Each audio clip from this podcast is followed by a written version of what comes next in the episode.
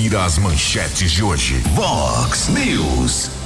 A Polícia Civil prende pai e filho envolvidos em assalto no condomínio Terras do Imperador.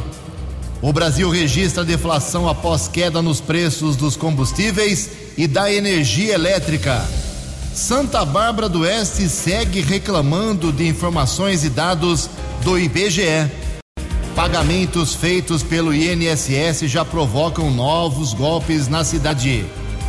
Na Taça Libertadores, o Corinthians perde de novo para o Flamengo e está eliminado da Taça Libertadores. Olá, muito bom dia, Americana. Bom dia, região. São 6 horas e 34 minutos, agora 26 minutinhos para 7 horas da manhã desta quarta-feira, dia 10 de agosto de 2022. Estamos no inverno brasileiro e esta é a edição 3808 aqui do nosso Vox News. Tenham todos uma boa quarta-feira, um excelente dia para todos vocês. Jornalismo arroba vox90.com, nosso e-mail aí principal para sua participação. As redes sociais da Vox também à sua disposição. Casos de polícia, trânsito e segurança, você se quiser pode cortar o caminho e falar direto com o nosso Keller Estuco. O e-mail dele é keller com k2ls arroba vox90.com. E o WhatsApp do jornalismo 982510626. Muito bom dia, meu caro Tony Cristino. Boa quarta para você, Toninho. Hoje, dia 10 de agosto, é o dia do biodiesel. E hoje a Igreja Católica celebra o dia de São Lourenço. Parabéns aos devotos. 6 e 35 25 minutos para 7 horas. O Keller vem daqui a pouquinho com as informações do trânsito e das estradas. Mas antes disso, a gente registra aqui as primeiras manifestações dos nossos ouvintes. Obrigado aqui a Sandra, lá do uh, Vale das Cigarras. Ontem o pessoal desse bairro, em Santa Bárbara, já estava pé da vida por conta da falta de água. E a Sandra Pardini está registrando de novo aqui. Sem água desde o final de semana. A Irene Garrido, também do Vale das Cigarras, faltando água nessa região. O que está acontecendo aí, prefeito? Vamos dar um retorno aí para o pessoal que mora no Vale das Cigarras. Sumiu a água de lá já faz três dias, pelo menos. O Joab Souza Novaes também fala com a gente aqui sobre um problema que o DAI deixou lá na rua Japão, 1073, no bairro Morada do Sol. Ele conta que há dois meses o DAI esteve lá, fez um serviço, beleza, só que deixou para trás o rabo, né? Como acontece. É, pedra solta, buraco, e isso está virando um problema, dois meses já é, vamos, vamos pedir para o Dai dar uma passadinha hoje na rua Japão 1073. Obrigado ao Amarelinho. Amarelinho é o Sérgio Reis, sempre no, nos abastecendo aqui com imagens dos preços dos combustíveis. E como nós pedimos ontem, fotos aí para mandar por WhatsApp aqui no 982510626, para a gente saber como é que está o preço médio do diesel, do litro do diesel aqui em Americana, Santa Bárbara, Nova Odessa e região. O Amarelinho mandou aqui cinco fotos de cinco postos diferentes de Americana e Nova Odessa. Começa em 6,99 o litro e o mais caro 7,59. 60 centavos de diferença por litro no óleo diesel você encontra aqui. São fotos, não tem o que questionar. Obrigado, viu, Sérgio Reis, nosso ouvinte. Daqui a pouco, mais manifestações de quem ouve o programa Vox News. 6 horas e 37 minutos. Fox News. Informações do trânsito. Informações das estradas de Americana e região. Bom dia, Jugensen. Espero que você, os ouvintes e internautas da Vox, tenham uma boa quarta-feira. Prefeitura de Americana informa que seguem as obras da estrada Luiz Renato do Nascimento, acesso aos bairros Boer e Jardim Mirandola. No local, já foram executados o alargamento da via pública, iluminação, guias e sarjetas, redes de água e esgoto e 50% da base do pavimento. Ainda estão em andamento os serviços de galerias de águas pluviais e o lançamento dos materiais da base do pavimento, totalizando 9 mil metros quadrados de pavimentação, ciclovia canteiro, paisagismo, sinalização viária e LED. Investimento de cerca de 6 milhões de reais, mas por enquanto a prefeitura não divulgou previsão para o término dos trabalhos. Ontem, a Polícia Militar Rodoviária registrou um acidente, região de Campinas, pista sentido americana, rodovia dos Bandeirantes, quilômetro 91. Houve a batida entre dois carros de passeio, um Nissan e uma Saveiro. Ninguém ficou ferido. Ambos os motoristas foram submetidos ao teste do bafômetro negativo para ingestão de álcool. E também a polícia tenta identificar um homem que morreu atropelado no quilômetro 107 da rodovia Ayanguera, região de Sumaré. Motorista de um ônibus seguia no sentido capital quando atingiu a vítima que tentava atravessar a estrada. O homem sem identificação, corpo foi encaminhado para o Instituto Médico Legal de Americana. O motorista do ônibus também foi submetido ao teste do bafômetro, não ingeriu bebida alcoólica. O caso foi comunicado no plantão de polícia de Sumaré. Keller Estocco para o Vox News. Fale com o Jornalismo Vox. Vox News. Vox 982510626. Obrigado, Keller. Faltando 21 minutos para 7 horas, o índice de preços ao consumidor amplo, o famoso IPCA, medidor oficial da inflação brasileira, apresentou queda de 0,68% em julho. É isso mesmo. Tivemos deflação em julho. É a primeira deflação em 25 meses de altas consecutivas. Segundo o IBGE, foi a menor taxa registrada desde 1980. No entanto, a inflação segue com dois dígitos. Neste ano, o percentual é de 4,77%, ou seja, de janeiro até ontem, né? Até o fim de julho, vamos dizer assim, 4,77% de inflação. Mas nos últimos 12 meses, de julho a julho, dois dígitos, 10,07%. O percentual é duas vezes maior que o teto da meta para o ano. A deflação já era esperada por muitos economistas. O principal motivo é a queda nos preços dos combustíveis e da energia elétrica com a redução do ICMS, que é o imposto sobre circulação de mercadorias e produtos, sobre esses itens e os anúncios da Petrobras sobre a diminuição dos preços nas refinarias. A gasolina, item de maior peso individual no IPCA, apresentou um recuo de 15,48% e o etanol recuou 11,38%. O custo da energia elétrica nas residências caiu 5,78%. Sobre a energia, outro fator influenciou a queda para a ter deflação. A ANEEL, que é a Agência Nacional de Energia Elétrica, aprovou a revisão das tarifas extraordinárias em 10 distribuidoras do país, o que acarretou na redução das tarifas a partir de julho. Vamos aguardar agora que essa deflação chegue também às gôndolas dos mercados, aos produtos, aos alimentos principalmente. Em Americana são 6 horas e 41 minutos. No Fox News. Fox News. J. Júnior. E as informações do esporte. Bom dia, Ju. Bom dia a todos. E deu Flamengo ontem, eliminando o Corinthians 1 a 0. Timão, portanto, eliminado. E o rubro-negro nas semifinais da Libertadores. E hoje tem Palmeiras e Atlético Mineiro. Série B uma alteração no G4 com os jogos de ontem. O Cruzeiro segue em primeiro, ganhou na rodada. O Grêmio agora é vice-líder e jogou o Bahia para a terceira colocação. O Grêmio goleou e o Bahia perdeu para o Sampaio Correia.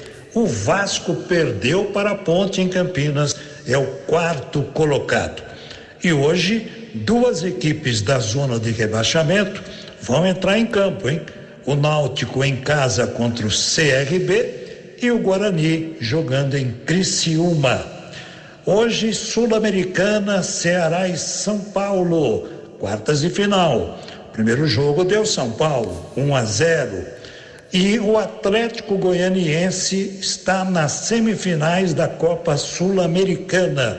Em dois jogos, eliminou o Nacional do Uruguai. Um abraço, até amanhã. Você, você, muito bem informado. Este é o Fox News. Fox News. Obrigado, J. Mais Esporte, 10 para meio-dia no programa 10 pontos. A gente fala, vai falar também sobre a Copa do Mundo, antecipar a Copa em um dia. É isso mesmo.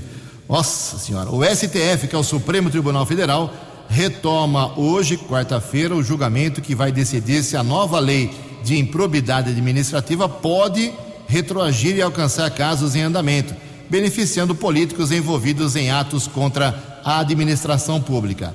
Dentro do Supremo, há uma tendência de que a maioria deverá permitir que a nova lei alcance casos antigos, o que abriria brecha para a classe política pedir a revisão de seus processos.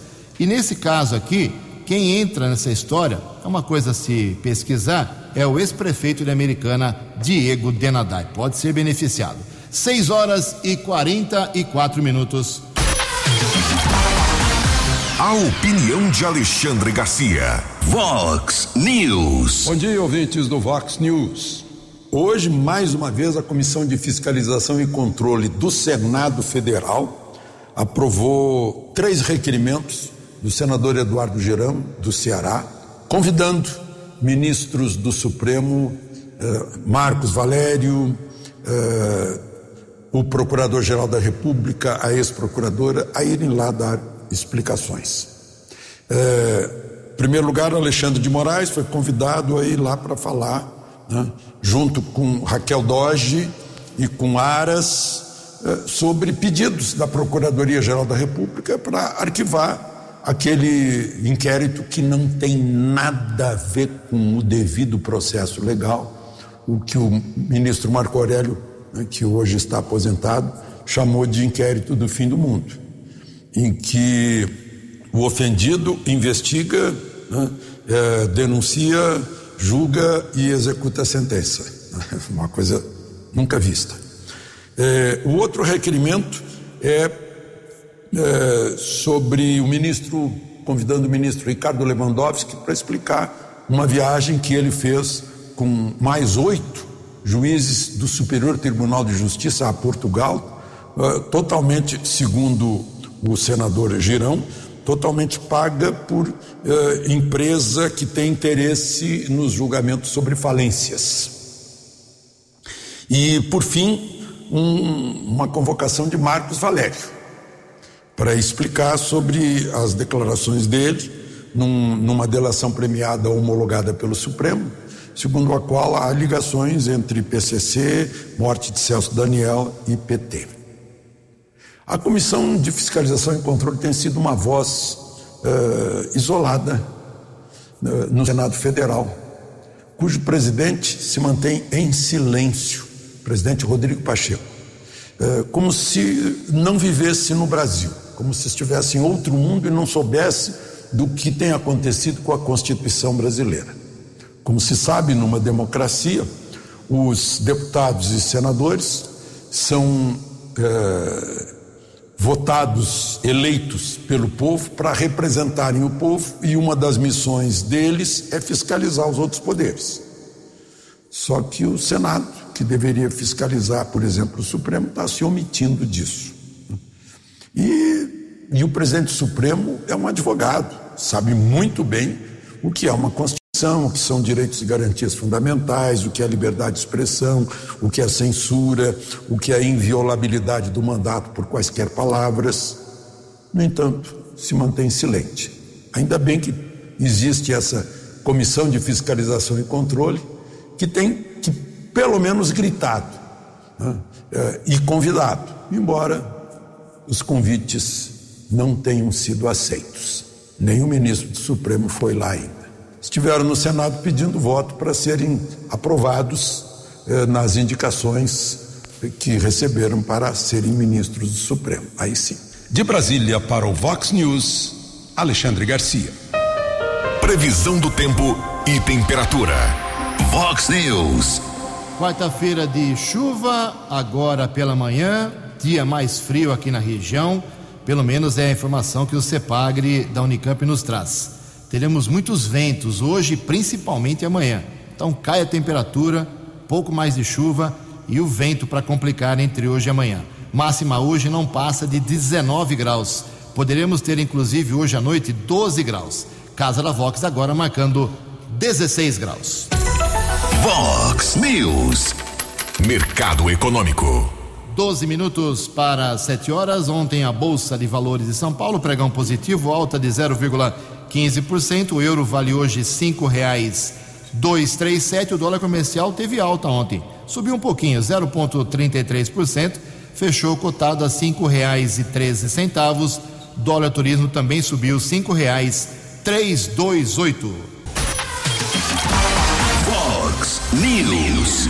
As balas da polícia com Keller Estocou.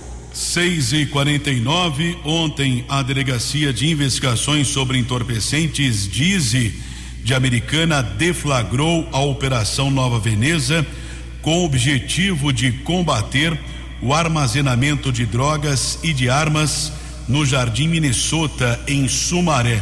Os policiais apreenderam duas armas de fogo e munições e um pintor de 50 anos foi preso em flagrante. O agente policial Emerson Siqueira tem outras informações. Emerson, bom dia. Bom dia, Keller, Estuco, Jugensen, ouvintes do Vox News. A Dizzy de Americana deflagrou na manhã de ontem a Operação Nova Veneza pelo município de Sumaré. Essa operação decorre de investigações que foram realizadas e que tinham por objetivo levantar locais que estavam sendo utilizados para o armazenamento de drogas e armas de fogo.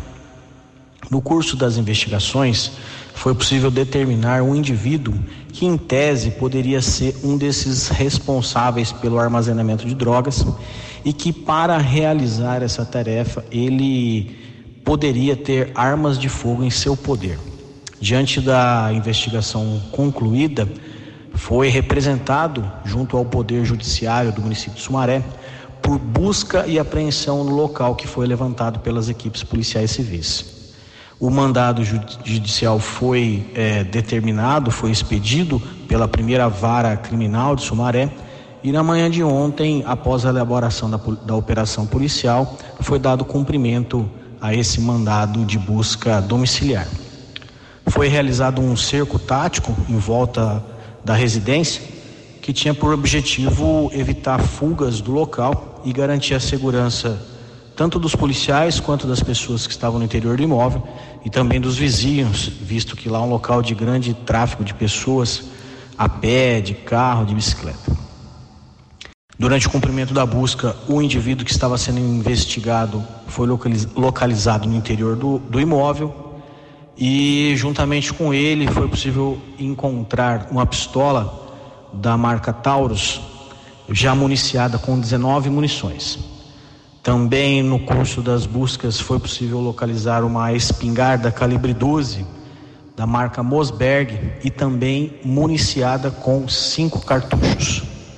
Diante dos fatos como se apresentavam ali no local, foi dado voz de prisão ao investigado e ele foi conduzido ah, juntamente com as armas e munições apreendidas, à sede da DIZI, onde a autoridade policial corroborou a voz de prisão dada pelos investigadores e adotou as medidas cabíveis de polícia judiciária. Após os trabalhos em sede de delegacia, o indivíduo foi submetido a exame cautelar e aguarda na cadeia pública de Sumaré por audiência de custódia ainda na data de hoje. Agradeço a participação do Emerson Siqueira, agente policial da DIZI. E ontem, a outra delegacia especializada de Americana, a DIG, deflagrou uma operação e prendeu pai e filho envolvidos em um roubo à residência que aconteceu no condomínio Terras do Imperador, aqui em Americana. A operação foi batizada como Imperador. Os policiais apreenderam cerca de 20 mil reais em dinheiro e dois celulares. Uma mulher está foragida. Após o delito, os agentes identificaram os três criminosos. O Poder Judiciário emitiu os mandados de prisão temporária. Durante a ação de ontem, os dois homens de 21 e 50 anos foram detidos em uma casa no Parque Novo Mundo e a mulher que planejou o roubo não foi localizada. Ela não tem vínculo, vínculo familiar com a dupla que foi presa. A acusada é procurada na justiça por organização criminosa e pertence a uma facção que age dentro e fora dos presídios paulistas. Pai e filho foram reconhecidos pela vítima. Após os exames de corpo de delito, eles foram transferidos para a cadeia de Sumaré. O assalto à residência aconteceu no último dia 30, um sábado, por volta das onze e meia da manhã. Uma mulher de 33 anos chegava em sua casa no condomínio, foi abordada por dois homens. Na sequência, ela foi obrigada a entrar no imóvel e ficou mantida refém por quase uma hora. Os bandidos roubaram cerca de 220 mil reais em joias e outros objetos. Na fuga, os assaltantes usaram um Fusion clonado que era dirigido por uma mulher. A motorista alugou uma casa vizinha da vítima. Através de imagens e câmeras de segurança, ela foi reconhecida e identificada, porém segue foragida. Agradeço a informação do Eduardo César, investigador-chefe da DIG aqui de Americana. Cinco minutos para sete horas. Vox News. Vox News. A informação com credibilidade. Cinco minutos para sete horas começaram os pagamentos de Vale Gás, uh, Vale Caminhoneiro, né? tem um monte de, de benefício que o INSS anda pagando e com isso uh, voltam à cena muitos golpistas. E o INS faz um alerta especial contra o chamado bloqueio desses pagamentos que os golpistas tentam impor às pessoas mais idosas, principalmente. Quem traz os detalhes é o jornalista Alan Rios. Criminosos vêm pedindo dados pessoais de segurados pelo INSS para aplicar golpes. Eles se passam por servidores e informam que a vítima deve enviar documentos para evitar o bloqueio dos pagamentos. As abordagens acontecem por carta, e-mail, ligação e mensagem via WhatsApp ou SMS. Em alguns dos casos, os criminosos enviam links para que o segurado realize a biometria facial. A advogada especialista em direito digital Eduarda Chaves explica como se prevenir contra essa fraude. Primeiramente, para evitar cair nesse tipo de golpe, é importante que as pessoas tenham conhecimento de que o INSS não faz nenhum tipo de ligação para o segurado. Todos os atendimentos são sempre feitos uh, através de ligações feitas pelo segurado até a central ou através do site ou até presencialmente. O INSS divulgou nota com outras precauções, lembrando que nunca pede o envio de fotos de documentos por e-mail, WhatsApp ou outros canais de mensagem e que a biometria facial deve ser feita exclusivamente pelo aplicativo gov.br. Caso a pessoa já tenha caído em algum desses golpes, é necessário comunicar à Polícia Civil, como lembra o advogado criminalista Lucas Albuquerque Aguiar. A primeira medida cabível é registrar um boletim de ocorrência é, na delegacia mais próxima. Né? Na maioria das vezes, esse boletim pode ser feito até de forma online é, e fornecer o máximo possível de informações para que a autoridade policial consiga investigar e pelo menos tentar chegar à autoria é, do golpe. O INSS também lembra que a obrigatoriedade de prova de vida está suspensa até dezembro de 2022 e, até lá, nenhum benefício será suspenso. Reportagem Alan Rios. Acesse vox90.com e ouça o Vox News na íntegra. 6 horas e 58 minutos, dois minutos para 7 horas. Ontem teve sessão da Câmara de Santa Bárbara do Oeste. Eu vou para o céu, viu? Eu vou para o céu, tem um lugarzinho lá no canto do céu, porque o nível ontem foi meio pesado. O que eu selecionei de mais importante é que os vereadores continuem conformados com o IBGE, uh, ah, Instituto Brasileiro de Geografia e Estatística, que está agora fazendo censo. Desde a semana passada, desde segunda-feira passada, o IBGE em todo o Brasil levanta os novos números da população brasileira e outros detalhes importantes para a gente saber como será no futuro aplicado o dinheiro público nas políticas públicas do Brasil. Ponto. Isso é importante e Santa Bárbara reclama e de forma uh, dura e ontem vários vereadores uh, tocaram no assunto de novo de que o IBGE, eu vou falar um termo aqui que eu que estou falando, não são os vereadores que falaram isso, é, meio que tá boi, o órgão estaria meio que boicotando Santa Bárbara, porque eles entendem que a cidade já tem, pelo número de hidrômetros registrados no município, 215 mil habitantes, enquanto que o IBGE diz que a cidade tem pouco mais de 190 mil. E sabe que essa diferença é muito importante, porque cidade que tem 200 mil habitantes ou mais, é, entre aspas, recebe mais dinheiro público uh, por conta de sua grandeza, de sua dimensão, de seu território, de sua população. Então, os barbarenses continuam inconformados e estão convocando o representante do IBGE da região para que compareça na Câmara numa próxima sessão, não sei se é na terça que vem ou na outra, para dar explicações de como vai, como que procede e como que foi feito o último levantamento, atualização do IBGE sobre a população de Santa Bárbara do Oeste. Foi esse o assunto certamente mais importante na, na sessão de ontem da Câmara Barbarense. Em Americana, a Câmara será, a sessão da Câmara será amanhã, quinta-feira, às duas horas da tarde. Sete horas em ponto. A opinião de Alexandre Garcia. Vox News. Olá, estou de volta no Vox News. A gente vê cada uma aqui em Brasília, né? É, parece que se encerrou ontem um chamado Congresso de Direito Penal Eleitoral em defesa do Estado Democrático de Direito. Pelo jeito encerrado, uh, organizado pelo Tribunal Superior Eleitoral, porque eu vejo que foi no, no auditório do Tribunal Superior Eleitoral, naquele palácio maravilhoso, faraônico. Agora, aí eu fui ver, puxa, defesa do Estado Democrático de Direito, isso implica em quê? Em que haja ataques ao Estado Democrático de Direito. E há. Aí eu fui ver se estão mencionando. Não, não mencionaram o, o, o, o inquérito que não segue o devido processo legal, o inquérito do fim do mundo, chamado assim pelo ministro Marco Aurélio. Nada falam sobre a prisão de um deputado. Né? a revelia do que diz o artigo 53 da Constituição, que fala em imunidade, né? inviolabilidade por quaisquer palavras.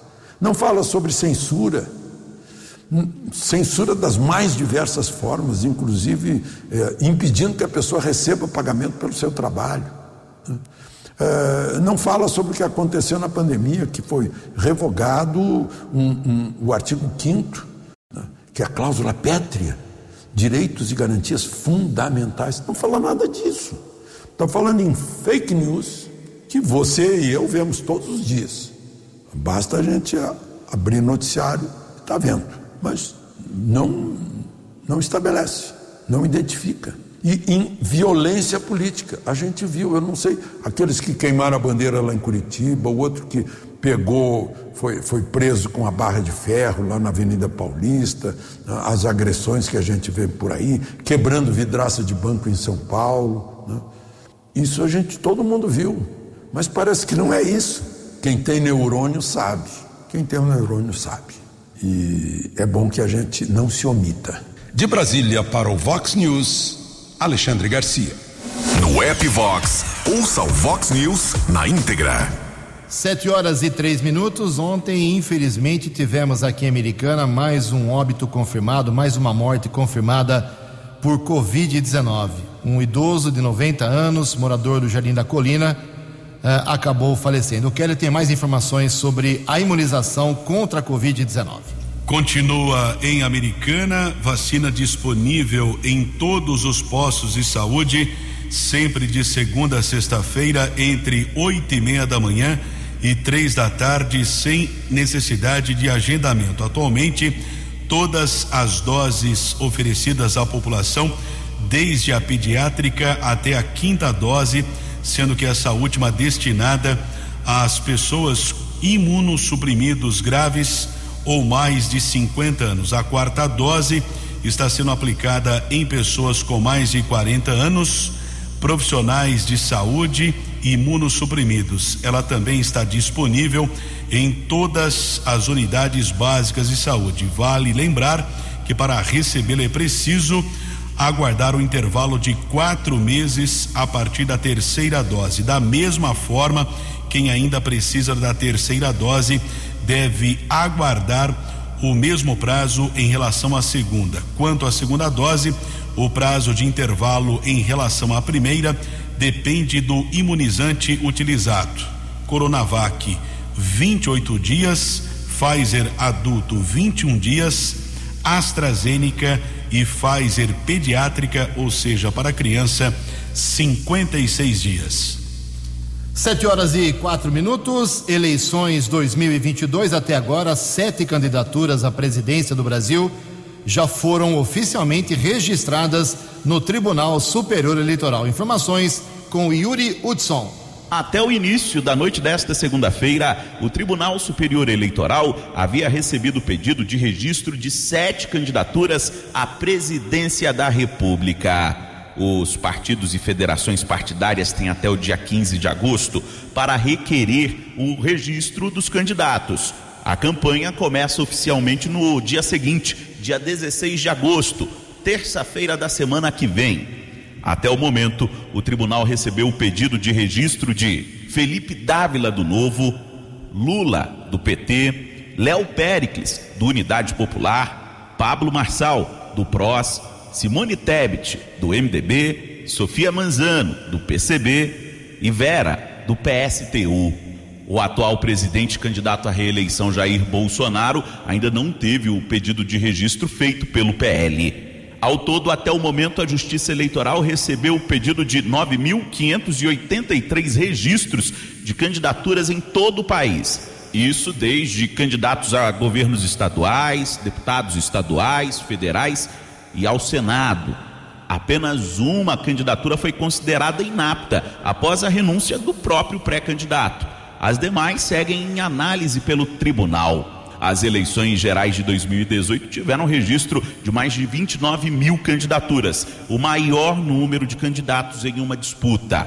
O cargo de deputado estadual é o que tem mais registro de candidatos até o momento. 5.285 pessoas que vão disputar 1.011 vagas em todo o país. Já na disputa pelas 513 vagas de deputado federal, foram registrados 3.811 candidatos em todo o país. Os dados devem evoluir diariamente, já que os partidos têm mais uma semana para realizarem o pedido de registro de candidatura. Agência Rádio Web de Brasília, Yuri Hudson.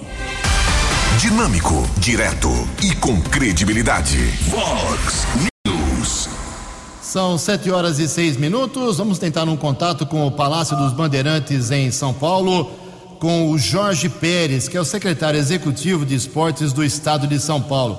Alguns assuntos interessantes para a gente tratar com o Jorge Pérez, que podem beneficiar, envolver aqui a nossa região americana e a região metropolitana de Campinas. Bom dia, Jorge, tudo bem?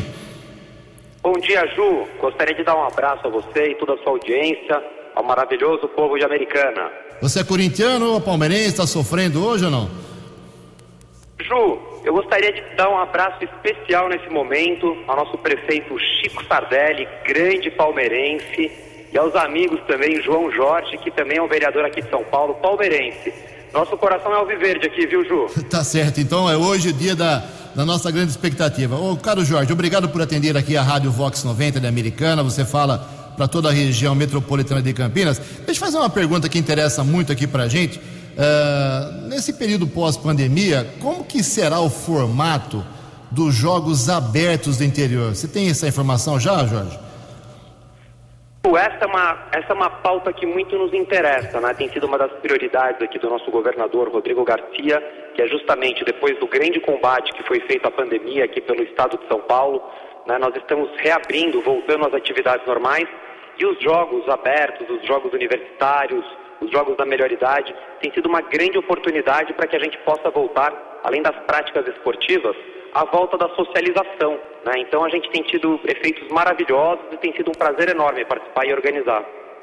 Me diz uma coisa, uh, o que a Secretaria de Esportes vem fazendo pela terceira idade? Quais competições, qual o envolvimento da, da pasta? Em relação a colocar os velhinhos, entre aspas, em atividade esportiva? Olha, Ju, tem sido talvez uma das experiências mais emocionantes que eu tive na minha vida, né? É, eu perdi o meu pai na pandemia, ele foi uma das primeiras vítimas do Covid, né? Faleceu dia 20 de abril de 2020 e nós vivemos isso de uma forma muito intensa.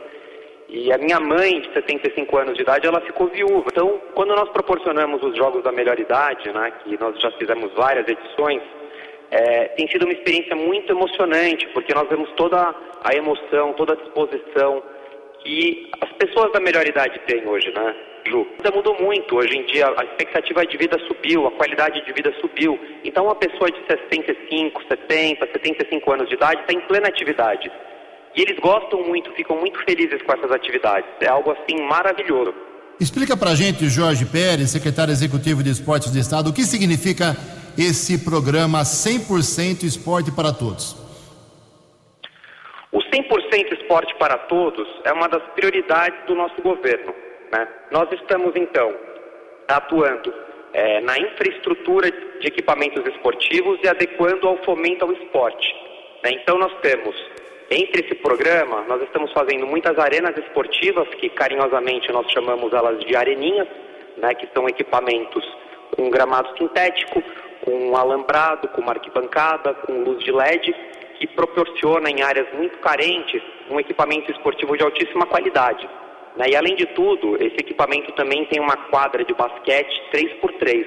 Tem sido uma febre do governo, né? Os prefeitos, eh, eles solicitam muito esse equipamento é, outros equipamentos do programa 100% Esporte estão sendo as pistas de skate, né, que tem sido um sucesso aqui no estado de São Paulo e no Brasil. E a gente pode observar todo o desempenho que os nossos atletas tiveram ali nas Olimpíadas, né? Em especial aquela a Fadinha, a, uma das meninas mais jovens a serem medalhistas. Nós também estamos fazendo reformas de ginásios, né, dos pisos dos ginásios, então são programas que têm fomentado de uma forma essencial o esporte e têm sido muito aceitos no, no pelo público em geral. O Jorge, infelizmente nosso tempo está tá curto, mas uma última pergunta. O João Dória saiu, entrou o Rodrigo Garcia, mudou a linha do governo em relação ao esporte ou não?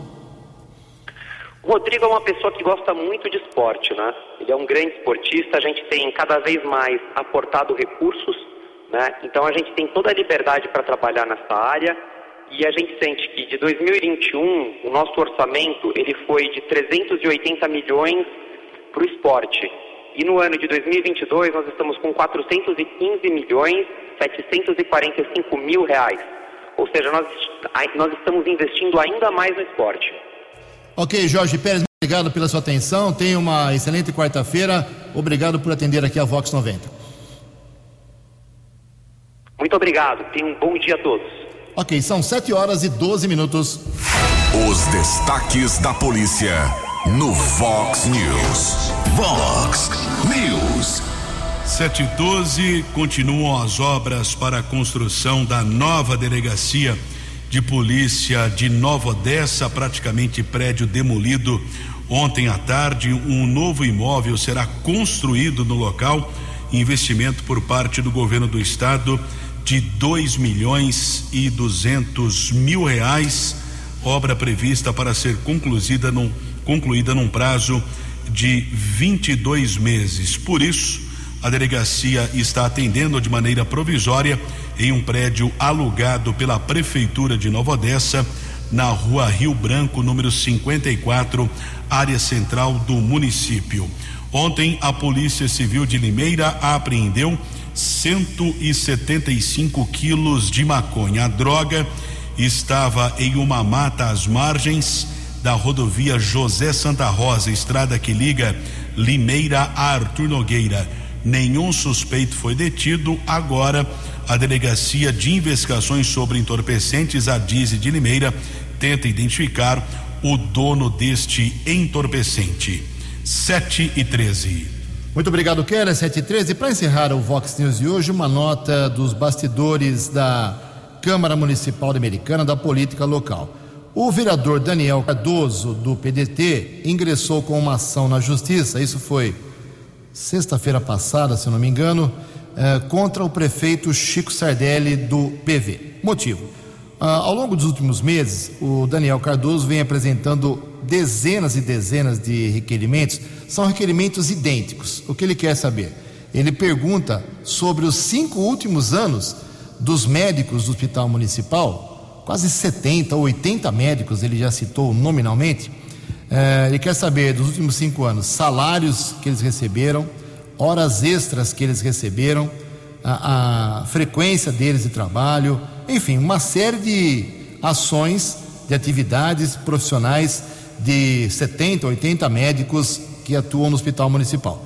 Ele não explica por que, que ele quer isso. Não sei se é só curiosidade ou se ele quer tomar alguma atitude contra esses médicos, seus ex-colegas de trabalho, já que ele foi demitido do Hospital Municipal.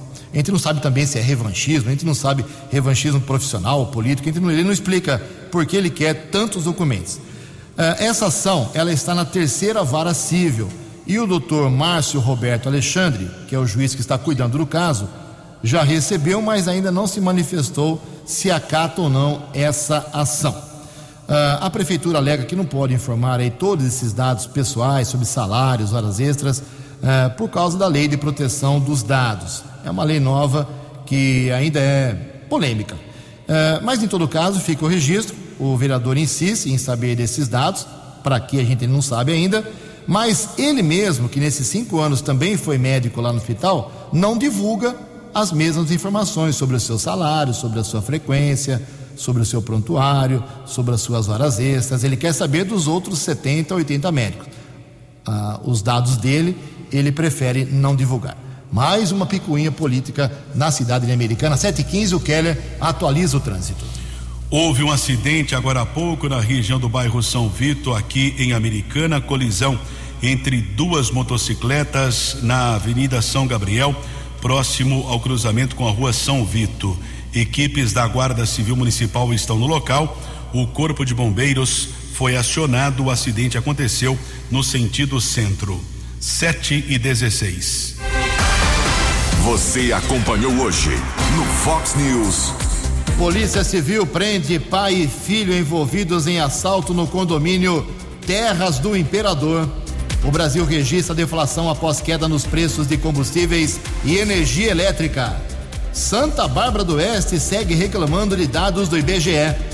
Pagamentos feitos pelo INSS já provocam novos golpes na praça. Na Libertadores, o Corinthians perde de novo para o Flamengo e está eliminado. Jornalismo dinâmico e direto. Direto. Você. Você. Muito bem informado. Formado. O Fox News volta amanhã. Fox News. Fox News.